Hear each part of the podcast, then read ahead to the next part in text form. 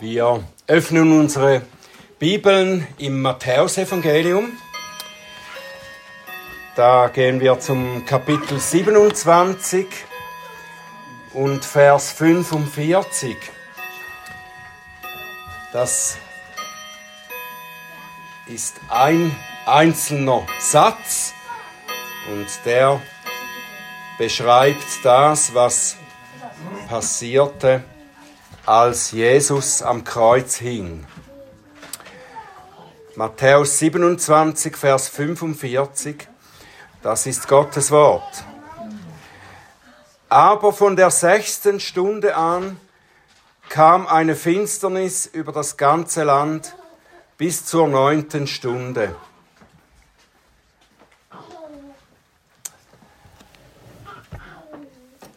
Lieber himmlischer Vater, wir danken dir für dein gutes Wort. Wir bitten dich, dass du uns hilfst zu verstehen, was du uns zu sagen hast durch das, was wir eben gelesen haben. Öffne du meine Lippen, dass sie deinen Ruhm verkünden. Amen. Ja, diese Dunkelheit, die wir die hier eintrat, von der wir eben gelesen haben, diese Dunkelheit dauerte von 12 Uhr mittags bis 3 Uhr nachmittags, mitten am Tag. Markus, der Evangelist Markus schreibt, dass die Kreuzigung um 9 Uhr morgens stattfand. Nachdem können wir sagen, sehen, dass das Leiden unseres Erlösers für drei Stunden sichtbar war und für drei Stunden nicht sichtbar. Wir könnten etwas über diese interessanten Zahlen hier sagen. Es ist zweimal die Zahl der göttlichen Vollkommenheit es war ein vollkommenes Werk, das hier geschah. Der Sohn Gottes leidet nicht nur sichtbar, körperlich, sondern auch unsichtbar im Geist. Was hier geschah, das konnte keine Sonnenfinsternis sein. Es ist nicht möglich, wird manchmal behauptet, aber Passa das Fest Passa war immer bei Vollmond und da geht es nicht, dass eine Sonnenfinsternis stattfindet. Nein, Christus selber hat diese Finsternis herbeigeführt. Er, der Schöpfer aller Dinge, der auch die Naturgesetze immer wieder durchbrochen hat, hat diese Finsternis herbeigeführt. Die Natur beugt ihr Haupt, wenn ihr Schöpfer leidet und stirbt. Alle Geschäftigkeit, alles alltägliche Leben hielt an. Die Juden, die die Schrift kannten, die erinnerten sich ganz bestimmt an solche Stellen wie Amos 8, Vers 9, wo es heißt, an jenem Tag wird es geschehen, spricht der Herr, Herr. Da lasse ich die Sonne um Mittag untergehen und bringe Finsternis über die Erde am lichten Tag. Und dieses Wort in Amos, das steht im Zusammenhang mit dem Gericht Gottes über sein Volk. Jetzt trifft das Gericht den Sohn Gottes der stellvertretend leidet für sein Volk. Was sagt uns diese Dunkelheit? Wovon spricht diese Dunkelheit? Erstens sagt sie, das Werk des Heils wurde verhüllt vor den verächtlichen Geistern. Die Umstehenden spotteten und sagten zum Herrn, rette dich selbst, steige herab vom Kreuz, wenn du wirklich von Gott gesandt bist. Gott soll ihn doch befreien, wenn er Lust an ihm hat. Jetzt wo plötzlich eine dichte Finsternis eintritt, wird den Spöttern erst einmal das Spotten vergangen sein. Was passiert jetzt? Kommt er vom Kreuz herunter? Wird es wieder hell? Ist er weg, wenn es wieder hell wird? Nimmt Gott ihn weg, wie damals Elia? Die Dunkelheit ist sinnbildlich. Es wird immer so sein. Das Licht des Evangeliums ist für die Spötter nicht sichtbar. Gott verblendet den Sinn derjenigen, die Christus verwerfen. Die Spötter und die Zyniker können vielleicht äußerlich oder theoretisch verstehen, was das Leiden Christi bedeuten mag. Sie können Wahrheiten nachsprechen, aber was die geistliche Wirklichkeit betrifft, darüber hat Gott sie für den, hat Gott für sie den Mantel der Dunkelheit gelegt. Zweitens, der Würde Christi wurde Genugtuung gebracht. Nachdem die arrogante und spottende Menge die Blöße und das unsägliche Leiden Christi drei Stunden lang mit ansah, hat Gott gewissermaßen einen Vorhang davor gezogen. Nicht länger sollte die Entwürdigung des Sohnes Gottes zur Schau gestellt sein. Nicht länger soll er vor seinen Verächtern so bloßgestellt dahängen. Durch die Finsternis wurde das beendet. Drittens, die Gedanken gehen zum geistlichen Leiden Christi. Die Gedanken gehen zum geistlichen Leiden Christi. Das körperliche Leiden, so abscheulich und schrecklich es war, das war der geringere Teil seines Leidens. Das haben unzählige andere auch so erfahren, von den Römern gekreuzigt zu werden. Das geistliche Leiden Jesu ging weit über das hinaus, was man sehen konnte. Niemand wird je sehen können, welche Last der Sohn Gottes hier trug.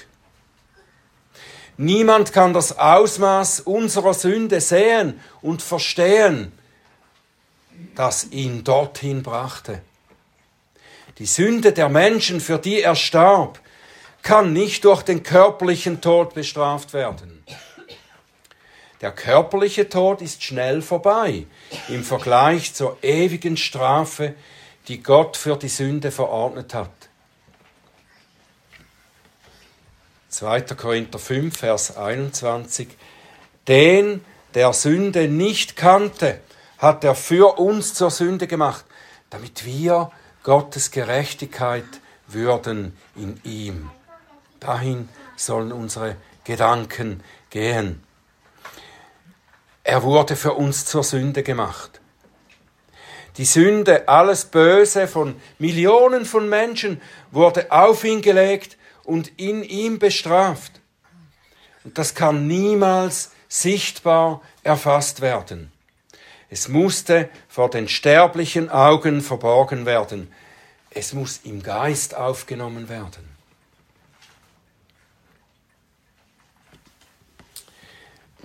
Viertens, die Trennung Jesu vom Vater wurde dargestellt. Die Dunkelheit vermittelt etwas von der Qual, die Jesus erlitt durch die Trennung vom Vater. Und diese schreckliche Erfahrung führte ihn zu dem Ausruf, Mein Gott, warum hast du mich verlassen? Die Dunkelheit zeigt sein Alleinsein, sein Erfahren des Verworfenseins. Dieses hätten wir ertragen müssen. Und wer sein Jünger ist, Gottes Kind, darf wissen, dass Christus alles bereits an diesem Kreuz für ihn erduldet hat. Was wir verdienten, werden wir nicht erleiden müssen. Oh, wie groß ist Gottes Gnade und seine Liebe zu uns, die dies alles auf seinen Sohn und damit eigentlich auf sich selbst entladen hat.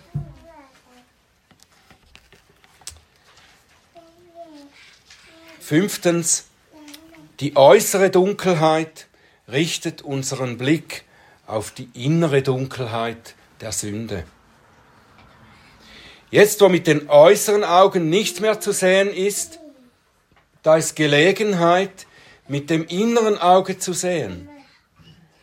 Die Dunkelheit lädt die Anwesenden ein, die Sünde zu sehen, wegen der Christus so leidet. Es ist richtig und gut, unsere Sünde zu sehen, zu erkennen. Wir können die Größe der Gnade Gottes erst richtig verstehen, wenn wir die Boshaftigkeit unserer Sünde richtig einschätzen. Auf dem dunklen Hintergrund unserer Bosheit leuchtet das Licht der Gnade Gottes umso stärker. Wir schauen auf das, was unseren Herrn an dieses Kreuz brachte. Wir sind es. Wegen uns und für uns hängt er da. Es ist unsere Bosheit, unser Stolz, unsere bösen Gedanken, unsere Liebe zur Sünde und unser gottloses Herz, das hier verurteilt wird. All das wurde auf ihn gelegt. Die gerechte Strafe für meine Sünde trifft ihn. An meiner Stelle leidet Christus hier. Er nimmt meinen Platz ein. Er leidet die Finsternis des geistlichen Todes, damit ich das ewige Leben im Licht haben kann. Sechstens, die Stunde der Finsternis wurde angezeigt. Als Jesus von den Dienern der hohen Priester gefangen genommen wurde, sagte er, dies ist eure Stunde und die Macht der Finsternis. Auch wenn es Gottes Plan und Willen war, dass Christus das alles für uns erleiden sollte, es waren die Mächte der Finsternis, die durch die Hand der Juden und der Römer diese schlimme Tat vollbrachten und so ihren ganzen Hass über den Sohn Gottes ausschütteten. Was sie aber nicht voraussahen, war, dass sie durch dieses Werk ihr eigenes Urteil vollstreckten. Durch seinen Tod am Kreuz hat Christus den Satan und seine Heerscharen und seine Mächte besiegt und entmachtet. Kolosser 2, Vers 15. Er hat die Gewalten und die Mächte völlig entwaffnet und sie öffentlich zur Schau gestellt. In ihm hat er den Triumph über sie gehalten. Siebtens. Christus beendet die Dunkelheit. Was hat schließlich diese Dunkelheit beendet? Es war Christus selbst durch sein Wort. Nichts konnte von den Menschen gegen diese Dunkelheit getan werden. Hätten die Römer oder die Leute da in der Umgebung alle ihre Lampen geholt, sie hätten wohl nicht viel ausgerichtet gegen diese intensive Dunkelheit. Sie hätten ein klein wenig Licht bringen können, so dass man etwas sah, aber sie hätten nicht die Nacht, die da herrschte, zum Tag machen können. Nur Christus kann die Dunkelheit beenden, damals und heute, durch sein Wort. Alle menschlichen kleinen Lichter vollbringen das nicht die Lichtlein der Philosophien, der Psychologie und was die Menschen alles an Hilfen herbeibringen wollen. Sie sind alle zusammen nutzlos. Mit all dem Licht, all dem Wissen, das wir auch heute haben könnten und das für vieles gut oder nützlich sein kann, können wir damit menschliche Herzen verändern? Können wir Menschen heilig machen? Können wir uns mit Gott versöhnen, uns in Gemeinschaft mit ihm bringen? Können wir die großen Probleme der Welt lösen? Und das Größte von allen, können wir den Zorn Gottes wegnehmen, der wegen unserer Sünde über uns ist? Nein. Nur das Evangelium von Jesus Christus, der an diesem Kreuz auf Golgatha starb, der die Strafe für unsere Sünde, die Verlassenheit vom Vater auf sich nahm, an unserer Stelle. Nur dieses Werk wird die Finsternis in uns beenden können. Christus beendet die Dunkelheit, indem er den Anfang vom Psalm 22 zitiert. Mein Gott, warum hast du mich verlassen?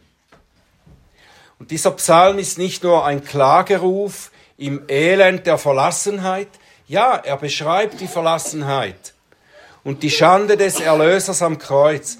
Und er beschreibt, wie die Verächter ihn misshandeln und verspotten. Aber der Psalm, der mündet in das, was unser Herr durch sein Leiden erworben hat, den Sieg über die Finsternis.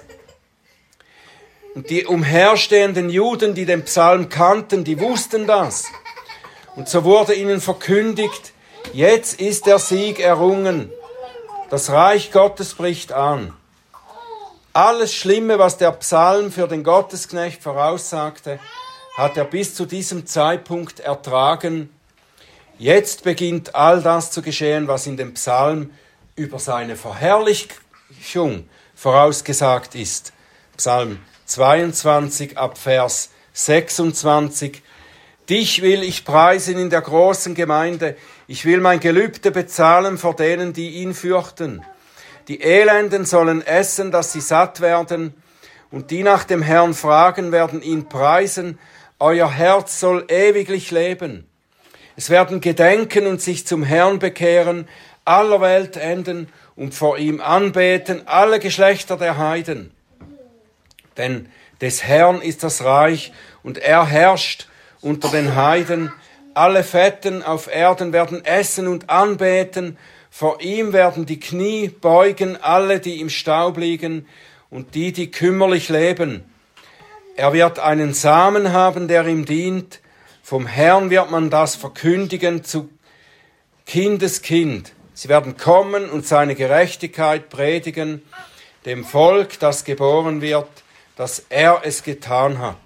Die Dunkelheit muss weichen aus den Herzen derer, für die der Sohn Gottes am Kreuz auf Golgatha gelitten hat. Gelobt sei Gott für diese herrliche, wunderbare Gnade. Amen.